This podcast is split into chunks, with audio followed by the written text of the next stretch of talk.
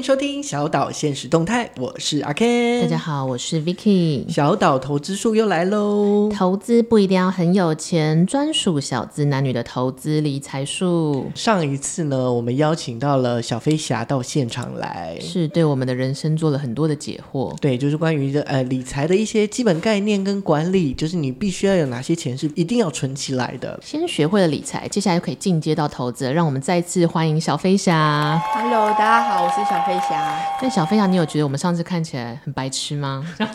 不会啊，我真的觉得这个就是在茫然这样子，我就觉得是众生相，我的。可是现在的民众不是有很多自己的 app，或是有很多理财的资讯来源，或是书，或是我常常一滑脸书就看到，比如叉叉叉老师教你的买股票，哦、或是各种什么带你标股的理的群组之类的。大家是不是把理财变成一个全民运动吗？可是会不会有点混乱，或是市场很去畸形之类的？嗯，应该是这样说哈。比如说像去年呐、啊，去年就真的是买什么赚什么，所以营造了很多少年股神嘛。啊，对，低卡很多，对，非常多。可是到了今年，大家就有点收手了，收手了，暗淡黯然，对，讲话比较小声了，对，不 po 文了，对。可是我觉得这是一个好事啦，好事就是说，当投资变成一个全民运动的时候，代表大家会关注嘛。当你有关注、有投入，你就会在意，而你会在意，你就会学习。哦，就是好好面对自己的钱。对对对对对，那这件事情，我觉得对于提升大家的财商很有帮助。除了人生，除了需要情商，也要财商。对对，然后对我来说，因为从前年开始慢慢进入投呃股票市场，然后有投入一些钱、嗯、哦。我先前情提要一下，我记得我第一次投入股票市场的时候，是我在我大学四年级的时候吧。嗯，我手上有一笔钱，大概十万块，嗯，那我就选了三只股票，请我妈妈用她的那账户买。哦，那个时候。那还是证券户或者对对，然后他就帮我买，然后其中有一只原本三十几块，后来变成十块，就这样子。后来我就把这几只卖给我妈，就我妈把那个钱退给我，这样，不、嗯、就是剩下的那个余额退给我。结果就是后来我妈没有卖掉，嗯，然后去年中中红好像就涨涨到四十几块吧，飙涨了，就是真正的飙股了，他就把它卖掉了。Oh my god，你没有那个命。所以所以我，我我的意思是说，就即使到现在，我觉得我好像很多的情况之下，我还是对于股票市场或者一些工具是很模糊的。我就是啊，我可能手上有钱，然后我进去这个市场用的这个工具，但是怎么使用，我觉得这个好像是也应该要学习，对不对，小飞侠？当然呢、啊，你一定要理解它到底是干嘛的，然后它对你有什么帮助，你才知道该放在什么位置。但是好像现在像我。比如说，我有时候就会，我曾经买过那种，就不讲是作者是谁，就比如说什么一支叉叉五零叉叉五六十，就是吃一辈子啊，或是什么不用动脑的理财书，这种书我都买过，看不下去耶，就是或是他已经用浅显的字眼，可是你自己要去操作的时候，你还是好没有概念哦，好像只能先自己惨赔过或者赚过之后，你才会稍微有点手感这一种。可是比如说，那我甚至连我自己要自备多少钱才能进场，我都不太会确定。比如说小飞侠会建议，那第一次的理财。还小白会，比如说我是不是要备有呃一百万，还是我十万我就可以进场了呢？其实很多人都会有这个问题啦。如果说大家还记得我上次讲的一个概念哦，我我先前情提要一下。其实你在进入投资之前，你一定要先把自己的保命钱先搞定，这个叫护城河。就万一你卡住，比如说像现在卡住，对不对？我不会影响生活。也不会影响心情。嗯嗯嗯。那为什么这个事情很重要的原因，就是你才不会慌啊。因为你想哦，你如果没有保命钱，以现在来说，假设你现在失业了，嗯。你有一个股票卡住，那你会怎么办？你只能卖呀、啊，你能怎么办？所以一定要有个护城河。上次我们有提到所谓的保命钱，大概就是你的每个月的支出，或是你的收入的六个月。对，至少就这作为就是完全拿来用你的生生活用的这个钱是不能动的。假如你一个月花费是一万五，那至少你就要存九万的概念，这样子九到十二万，九到十二万。对，刚刚稍微可以理解，我就是在有保命钱的情况下，要有一笔。就是失去了，我也不心痛，不影响生活的闲钱，那个比较适合投资嘛。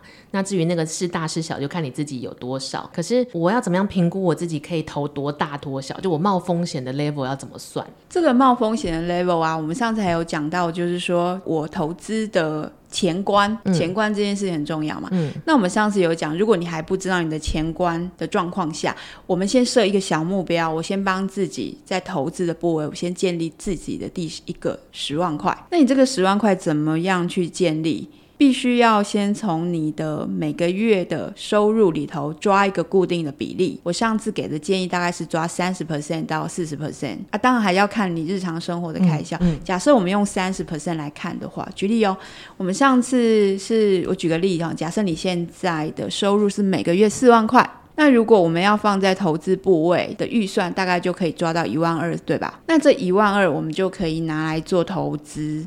那所谓的投资就会有工具嘛，嗯，对。那我们等一下再讲不同的工具，然后你就每个月利用一个方法叫定时定额，这是投资的 A B C，意思就是说基本，就每个月帮自己投一万二、一万二、一万二，那一年下来你是不是也投了至少乘以十二也有十来万，快十五万左右。十四万四？那是你的第一年，你我不我不管赚还赔，我光本金我就达到十万啦。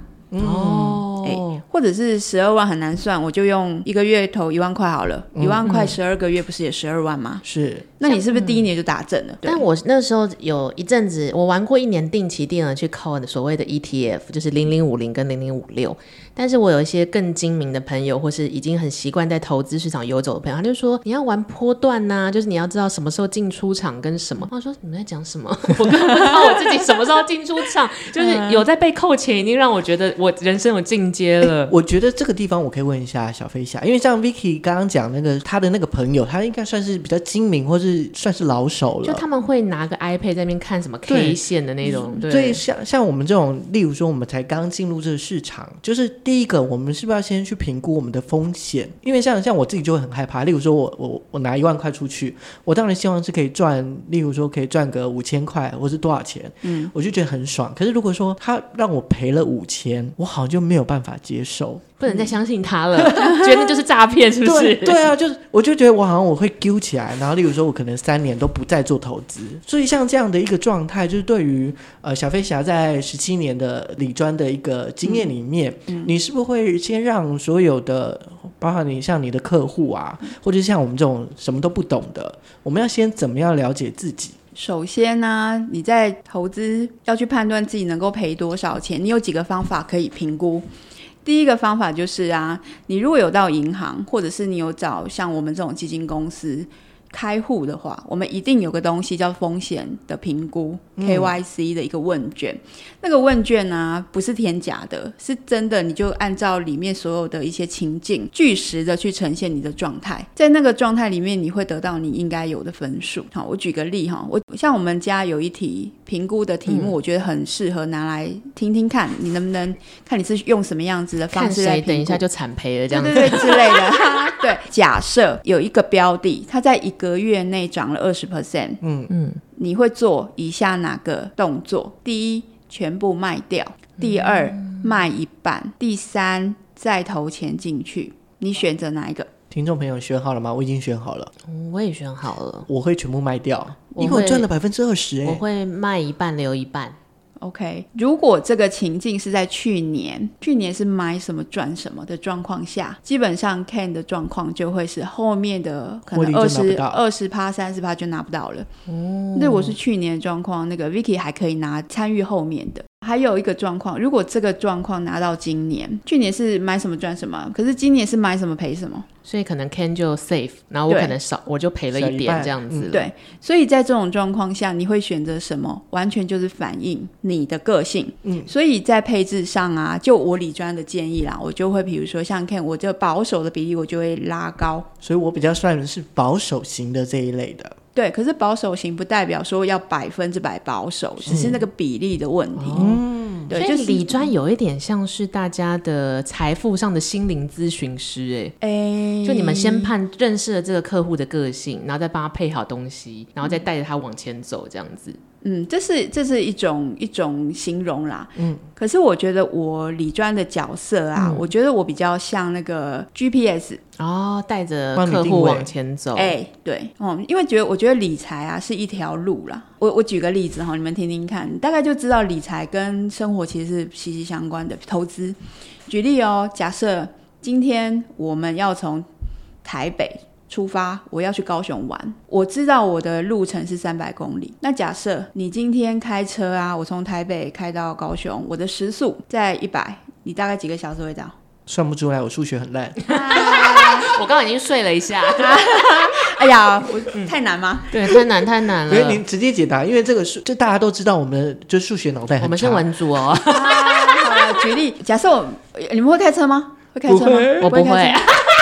数学不好，有两个废人，还不会理财，他们到底在干嘛？哦，好，那那我我我我我再另外用另外一个举例好了，一样，我从台北到高雄，我要去玩，我可以选择不同的交通工具。是，好，第一个交通工具叫脚踏车。嗯，基本上依照经验了哈，我们环岛这样大概要骑个两三天吧。哦，好，三天，三天。可是如果我今天如果选高铁，一个半小时就到了。对对。那我今天如果坐火车，大概四个半小时到高雄。嗯。那假设我今天走路，可能就好几天喽。那你想哦，我选择不同的交通工具，它的概念相当于我选择不同的投资工具。嗯。如果今天我存定存。我资产要长大的速度，可能就是走路的速度。哦、嗯，那我今天如果说我今天是嗯买保险，买保险有一种产品叫投资型保单嘛，嗯，而且是那种嗯保本型的，嗯，就是我可能锁个六年，锁个七年，然后我大概每个每年可以返回多少钱的这种，这种报酬率大概在两个 percent。像骑脚踏车吗？对。哦，对，然后另外如果是基金的话，基金的话大概就是类似坐火车的概念，嗯，对。那如果你是更厉害的，你是自己买卖股票。你买对了股票，就像坐高铁，大概是这个概念。所以就是有不同的工具，然后可以达到你的目的的速度就不一样。对，然后理专的概念就会是说，你搭不同的工具，或者是我可以给你的那个车况的资讯，我不会陪你坐车嘛，嗯、我不在车上嘛，嗯，就是你的理财路你自己走。可是你会需要一个 GPS 告诉你现在路况怎么样，天气怎么样、嗯、哦。对啊，那个高铁有没有有没有因为地震而断讯，你总要知道这些吧？哦，或者是你开车，例如说塞车会不会塞在那边？对对对对对。或者是说，呃，现在是不是畅畅通的？你可以再加码一些速度。对对对，有点像那个景广的那种路况报道啊。景广交通网，台北台。然后他就可能会说，高架桥上有一只猪掉在那边，各 各位用路人小心。我记得我都会听到这个。可是我想要请教小飞侠，就是理专这种合作的这种服务，就是是一般民众都合适去往这边去邀请吗？还是说他要是个老板或者他财富半自由的时候，什么样的人才合适去寻求理专的协助呢？我不可讳言哈，其实，在银行的或者是我们金融体系的话，其实是真的有门槛的。嗯，一般银行的门槛是，如果你的资产没有超过台币。三百万，基本上你是没有办法进银行的 VIP 的。嗯，这的确有。可是因为我在我在基金公司，嗯，基本上我们是没有门槛。所以没有门槛的意思是说，我的客人啊，我举例啊，我这么十七年下来，我服务的客人最少从三千块。每个月三千块的定时定额到上亿的客人都有，但是如果他只有三千块，他能能够筹资的标的也很小，对李专来说，那你们赚什么啊？呃，就是小额的服务费这样子。哦，基金公司，因为我们是发行基金的机构，是我我们赚取的叫做基金的管理费、操盘的费用。哦，所以那个是你不管你买大买小，嗯，基本上那个管理费就是我们公司的主要收入。哦，而且。而这个管理费是会以你投资标的的 percentage 去算，还是说就是一个金额这样子？呃，percentage。哦，对，所以等于说小资族也可以是你们的合作对象，然后财富自由的呃老富翁们也是你们的。服务的对象这样子，当然是啊，当然是。那唯一的差别就只是说，当然大客人他的那个投资金额比较高，贡献度比较高。是。可相对来讲，他投资的那个目的，或者是我们要面临要解决问题也比较复杂。那如果是三千块的定时定额的客人，说真的，我们提供的服务啊，就比较会是用系统化、标准化。的方式去服务他，让他理解，让他理解。除了这个之外，我们提供的投资的工具跟方法，也会属于这种比较有纪律、有效率的投资方法，哦，有点像是养成他们的投资习惯。对对对，因为投资能够成功，最重要的关键因素是什么？你知道吗？纪律。然后心心也要很坚定，不可以说看指标或什么，就是我要测，我要干嘛之类的。这样对，所以保命钱很重要，因为它是稳定你的心的一个基本。嗯嗯嗯。那你这个搞定之后，你每个月的定期定额，嗯，这个你才有办法坚持。嗯，然后就先呃评估自己的能受风险的程度，然后评估完之后再去选标的。那所以，我们所谓的标金融标的、金融工具，应该嗯，一般来说都会碰到的，就大概那四个嘛，就是银行、保险，再来是基金跟股票。对。那如果我们从这四个大家都知道的金融工具来去了解的话，嗯，可以请小飞侠来，就是分别帮我们介绍一下这四个工具的优缺点跟它的比较。好的，好的，我们先介绍大家都一定会熟悉的金融工具，叫做存款。那存款啊，大家知道现在的利率大概多少吗？定存利率零点八吗？有高一点啦，现在有升息，有高一点，嗯、现在大概一点多。一点多是指我存一百块，他会给我一个月给我一块的意思吗？零点零一块吧？不是，假设一百块，嗯，好，它的定存利率假设现在到两个 percent 好了，假设真的涨到两个 percent，就是一年之后给你两块啦，它是年利。什么什么？那为什么我不去拜行天宫？我是去拜指南宫？定存利率也太低了吧？太低啦！所以为什么我说，如果你是要靠存款变有钱，你要走路去高雄，你就是走路啊。哦，但是因为你本身也零风险。就如果这家银行注定不会倒的话，对，我在这边介绍给大家，大家稍微记一下，有个投资的方法，我要怎么算？我一块钱放多久变两块钱？有一个法则叫七二法则，很简单，七十二哈去除以看我的报酬率。假设我是两 percent，七十二除以二是多少？三十六，三十六，就是三十六年翻倍。好，各位听众，我们一片茫然。我们刚刚不是你的收讯断掉，是我们真的一片茫然。大家可以 Google 一个简单的方式，就是我从一块钱变两块钱，我要花多久时间嘛？嗯嗯。好，那七二你就是用举例，假设我买到一个股票是十趴，它翻倍要多久？七十二除以十，七点二年。哦，这样会不会简单了？哦，这个比较简单，这个比较对对对，比较简单，就可以理解了。对对，它翻倍花几年？啊，假设你买到一个标股，嗯。呃，比如说它一年可能就涨个，像去年很夸张嘛，去年就它假设它一年涨三十六，三十六 percent，那七十二除以三十六是两年呢，两年，年就翻倍啦。哦，它是翻倍的速度。那这个好处就是，你有没有发现哦？如果是存款，嗯，它是不是有两两两个 percent，对不对？对。我要花三十六年才能才能翻倍。嗯。可是如果我挑到一个标的，它十趴，我七点二年它就能够翻倍。但如果是个标股，它只要两年，三一年可能三十六趴的涨幅，它只要两年它就可以翻倍，就可以翻倍。那这个时候大家就会觉得说，哎呀，那我就尽量找那个三十几趴的那一种，我就翻倍啦。对，那个那个像什么，你知道吗？我在高速公路，我用我开法拉利，嗯，我飙个三百公里，很容易出车祸，你可能出车祸，所以但也可能顺利抵达高雄，这样子。对，就是这个看什么？看技术。所以有没有有没有标的是一年可以赚三十六趴的？有啊，可是你要有本事赚啊。那个技术就是所谓的操盘技术，看线的技术，看线。所以像 Vicky 刚刚不是有说他的朋友，你的朋友在看波段吗？嗯、他其实就在练这个。你的技术是超群的，基本上你有可能赚得到，嗯、有可能。哦、不过呢，我们的听众呢，通常都是小资男女，就是会对常常会产生刚刚那个茫然的状态。所以，我们是要回归，就刚刚讲到的是银行定存，大概是这样的一个状态，然后再来是保险，对不对？对。那保险呢？保险有两种，一种叫做年金型的，然后一种叫做你要自己投的这种，比如说跟基金结合的这种投投资型保投资型保单。那年金型跟投资型有什么不一样？年金就是它保证报酬，可是它也固定了。它现在的年金的那个利率水准，你你实际拿到大概就两个 percent 到三个 percent 之间。啊，升息之后的，然后另外一种就是投资投资型的，投资型因为跟基金连结，就是你盈亏自负，那跟买基金没两样。那以以年金型来讲，它的报酬率假设两个 percent，就我刚刚讲，你三十六年才能翻倍啊。如果三趴可能再短一点吧，二十几年嘛，也不够快。那这种不建议拿来做长期的规划，为什么？你想哦，像现在通货膨胀率，你们知道多少吗？不知道，两趴，在这乱讲。这两年比较夸张啦，因为这两年大家都在升息嘛。嗯。可是以台湾的长期的通货膨胀率大概三 percent，哎，差不多嘛。你蛮有概 对。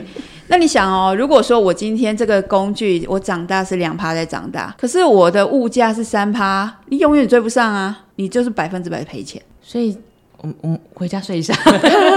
所以其实就是还是要理财，你才能面对这个时代，然后你还是要存保命钱。对，所以为什么现在大家对于理财这个事情有热情？那个热情的背后其实也蛮大的，是焦虑。嗯，但我想要觉得钱很薄啊。偷偷问一下，我有很多人在买所谓的保单，对，或是那个投资保险，那到底是我其实不太理解。我买了保单，跟我去买基金跟买股票到底差距是什么？保单有分很多种，如果是基本的保障，嗯、你一定要买。比如说我的意外，嗯、我的医疗、嗯，这个这个我理解，人身安全这个我还 OK。对对对，那。保险，我觉得保险最主要的功能应该在保障，嗯，就把你的风险给转嫁。转嫁。那投资型保单是指什么呢？投资型保单是一个复合的产品，它其实就是以保险的架构去结合基金，所以你可以自己选标的，嗯，可是它里面有多一个东西叫做保险的部分，所以你的一百块，你不是百分之百全部投资，你要扣掉你的保险成本之外，以外以后的才去投，所以你投资的金额就比较少嘛，但那我为什么不直接去买一下基金，跟买一下我需要的，比如说医疗险就好？为什么一定要走投资型保单？有什么关键诱因吗？哦，这个有个好处，就是因为现在的人有时候很懒嘛，他就觉得我就喜欢 all in one，、嗯、那个很像双效合一洗发精的概念、啊。哦哦哦，懒惰，然后到里面什么都有，对对对对对，惊喜包的概念，对对对，福袋福袋，哦，对对对，它就是比较简单方便，对，简单方便。所以 ETF 也算是福袋的一种，对不对？嗯，ETF 是基金哦，它本身是基金，只是挂牌在股票市场，嗯、它是基金。因为曾经有人跟我说，比如说现在很流行的零零五零跟零零五六，对他们说是稳赚或是不会倒，就是因为嗯，它比如说不像是，比如说这这个基金就什么元大叉叉叉，它是 ETF 是里面有元大有其他银行什么什么什么的，所以绝对不会倒。所以他们也算是一个复合型的基金吗？嗯、呃，好，那这个就要先。理清楚基金跟股票的差别嘛？嗯嗯嗯。所谓的股票就是你你要投资这家公司，参与它赚赔。比如说像台积电，嗯，像台积电是我们的护国神山嘛。是。那我想要变，我想要参与台积电的成长，是。然后我可以透过台积电赚钱，我也跟着赚钱。那我参与素人姿态。对，我参与的方式就是，我就买他的股票，变他的股东。是。然后他如果赚钱，他是不是会给我鼓励？分会可能会给我股票。是。那我就这样参与去赚钱，那就是一家公司的。价格是我参与它的方式就一对一。那基金呢？基金是什么？基金是我们现在不是很流行那种呃，那个叫募资吗？哦哦哦，啧啧或什么？对对对，那种募资。其实基金是最早最早透过募资的。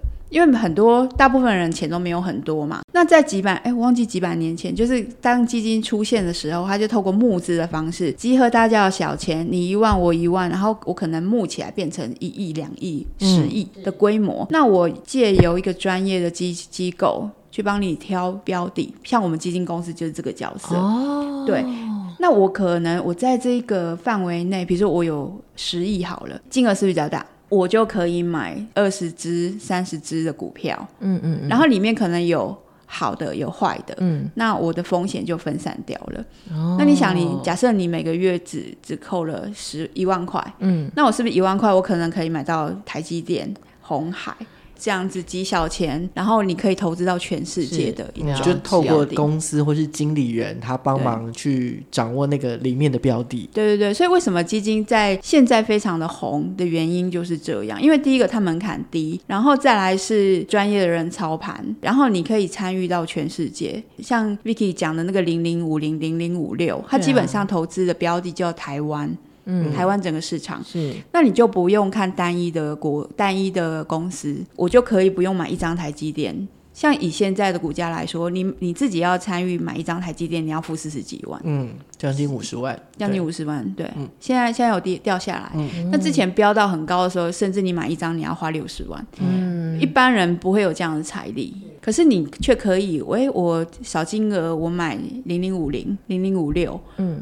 我就可以可能参与台积电七十 percent 七十 percent 比例的台积电。了解。所以基金跟股票最大的差别是，呃，股票它算是单一商品，单一，然后基金是复合商品。复合。对，那它的差别是，比如说你必须要你投资一家公司啊。嗯这家公司你必须要做很清楚的研究哦，要不然你有可能你买到壁纸啊。举例哦，如果你在几年前你买到。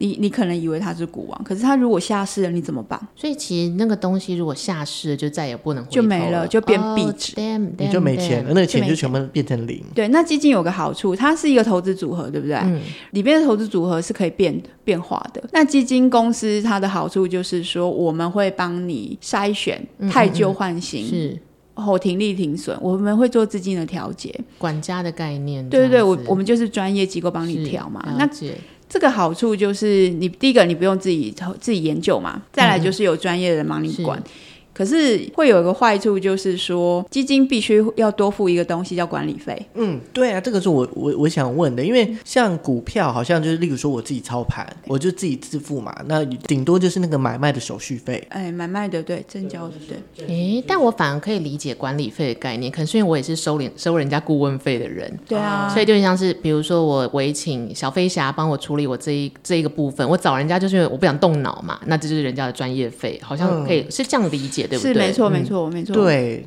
怎么样？不想花钱是不是？对啊，像我就是就想，如果说可以自己研究，那少了那个管理费。但你自己研究要花自己的时间啊！啊，真的，然后数学还要自己算，然 后还在那边要算很久，怎么样看不懂？对啊，这个好像我我就有点兴趣。对，就是有一个人帮你算，帮你去做数学指考，多好啊！这种感觉，对。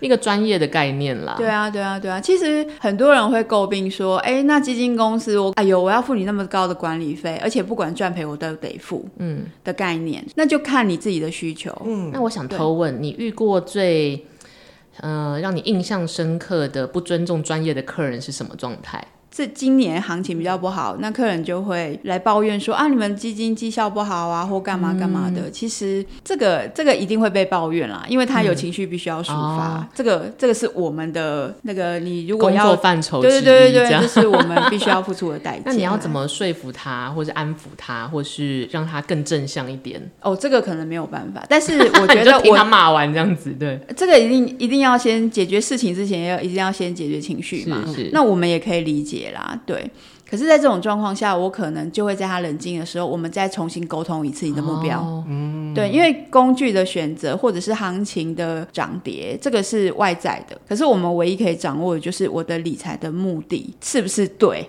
动机对，那目标这样子。对，那还有就是他钱的分配对不对？嗯，如果说你有一个保命钱，你只是纯粹心情不好，那基本上我就知道你不会死嘛，嗯、还好嘛。所以这个东西在事前的沟通很重要。那如果是初次，比如说接触理财或者第一次接触理专的人，小飞侠，你会给他怎么样的投资叮咛呢？就停看听三步骤之类，你会有给他什么指示吗？其实我觉得你在找理专之前，或者是你要不要找理专，你一定要先搞清楚自己的需求，你要达成什么样的理财目的嘛？你到底是要买房，还是要是要结婚，还是要退休？嗯、这个东西先搞清楚，因为你会清楚我的每一笔投资它有多少时间可以去承受风险，哦哦，这很重要，承受风险。然后即使我不是找理专，嗯、我自己在那边按来按去，自己投资也是要先了解自己的目标跟需求这样子。那唯一的差别是。是说，你如果有一个理专朋友，你会有一个顾问可以问，一个专业人士可以咨询这样子。对，或者是你也可以参加那种线上的一些社团呐、啊。但是，但是我们要怎么样才能分辨那是正经社团还是奇怪的标股社团呢？我每天都在退出这些社团呢，因为 Line 就会莫名被加入这这些。就是我们要怎么样降低这种失败的风险？哦，其实还是要回归你自己的目。自己的个性跟目的是，比如说你明明就是一个长期投资的，你不需要去管标股嘛，除非你想要练技术技巧。哦，对。Ken 是不是听得很心惊胆战，很恐怖？或者是说，就是像我自己在买股票的时候，我目前还是比较偏向，有点像菜篮族。对。那我唯一就是我自己在看的的状态，就是我可能找一些大家都听过的公司，嗯、这是一个龙头股啦。然后一一一个是这，然后第二个就是它的那个股息，就是每年不是会配息嘛？对。那值利率比较高一点，就是他他配给你比较多钱一点点的。我我大概就是这样而已。然后可能用小部分的钱，然后再去投资一些别人觉得不错的。嗯，虽然就是别人觉得不错的，我通常都是赔啦。你命好差哦。所以我好像还是还是听听从自己的意见，或者是去更了解。但是但是我就是听我身边的长辈，他常常跟我讲说哦。阿 Ken 你年纪很轻，你可以投资基金。你就定期定额买买那个基金就好了，反正它就是你时间一长，嗯、你就可以摊平，或是你就可以拿到所谓的就是绩效会很好。我想问这个东西，它有没有 bug，或是这个就是，是，是道听途说啊？对，OK，那你真的问对人了，因为我专门就做基金的嘛。其实啊，定时定额哈，它是一个投资方法，嗯，它同时也适用于股票，也适用于基金。那我以基金为例哈，因为你想哦，所谓的定期定额。就是固定的时间投资固定的金额吧，对，对，它是一个投资方法。嗯，我们还没有讲标的哦。那你想哦，假设我每个月扣一万块，我是不是贵的时候我也会买到？像现在跌的时候我会买到。那因为我的金额固定，对不对？假设哦，你每个月扣一万块，现在跌二十趴，我是不是打八折买？那你是不是就像我们现在周年庆嘛，打折的时候你是不是可以多买一些？嗯，基金也是这样。所以在跌的时候啊，你虽然看到是亏钱，可是你内在你要开心，为什么？你的筹码买很多哎、欸，你会在便宜的时候买一大堆。你你去想哦，景气是不是循环？跟季节一样嘛。嗯、现在是冬天没关系，我们就是多存一点，等到明年春暖花开的时候，哎，开始冒出头来啦。我开始赚钱了，我要做一件事叫停利。嗯，停利的意思就是说，我的我达到我要的报酬率，比如说我赚到十 percent，赚到十五 percent，我就把它卖掉。那你你在这一个循环里面，我在现在赔很多的时候的这些，我是不是就赚钱就落袋为安了？嗯，所以就是在那个呃可能还在赔的状态，例如说八折的时候我买，多买我我买多一点的筹码，对。可是到那个时候涨的时候，我是拿那么多的筹码去涨的，对。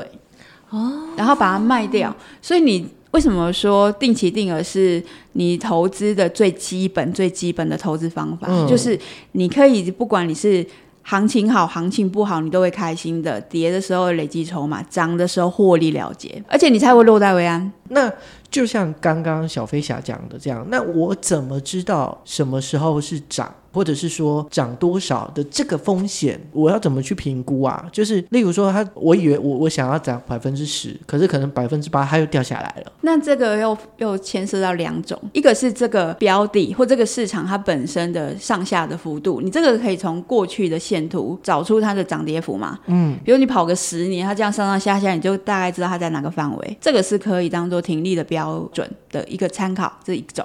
另外一种就是 for 你自己的理财需求，你自己认为主观的认为，我赚八趴就够了，我就八趴，哦、我赚十趴够了就十趴，就这样，很简单。那你好，所以所以意思是说，呃，停，我们刚刚有讲了，呃，基金的一个关键就是你买的时候，反正你就是买，然后整体的波动去选择那个爬树的一个标准，或者是你自己心里的状态。那我要停损吗？定期定额不停损，除非有两种意外。嗯，第一个是这个标的规模太小，所以你在挑挑标的的时候啊，那个规模真的不能太小，哦，两亿以下的不要买。哦，哦，这是一个标准，这是个标准。嗯，另外一个是你，如果你那个市场是躺平的，不要买。目前为止，这种市场长期下来，就日本比较靠近，其他的市场大概有下下去就会上来的这种。会下去会上来的这种市场都没有问题，是不是开始感受到付管理费的好处了？对，因为因为因为真的听起来好复杂，所以所谓的定期定额，我们是不停损，但是停利。对。对，一定要停利。所以呃，不管是股票或者是基金都一样。对啊，可是有个前提，我刚刚不是说了，嗯、除非你碰到那种下去就上不来嘛。对，基金比较不会遇到这个问题，嗯、可是股票会啊。你碰到那种下去就不会上来了，你就挂了。哦、对，高风险高报酬的概念。对，所以为什么你要挑？为什么我觉得基金的风险相对比股票小很多，稳健很多？那这就为什么要付代价的原因。那还有一一种基金可以选，叫 ETF。嗯，那 ETF 管理费比较便宜，它不是不收，它收，嗯、但是便宜很多。可是它的投资的方法是呃所谓的被动的配置，它是一种被动，就是我这个指数它的比重是多少，我这个基金就照这个比重，所以它相对主动去选股的这种的需求比较低，所以以这种 ETF 来说，它的管理费就便宜非常非常多。像前一阵子不是很多人在买那个美股的美国的 ETF 吗？好像有，或者是这两年台湾有非常非常多 ETF。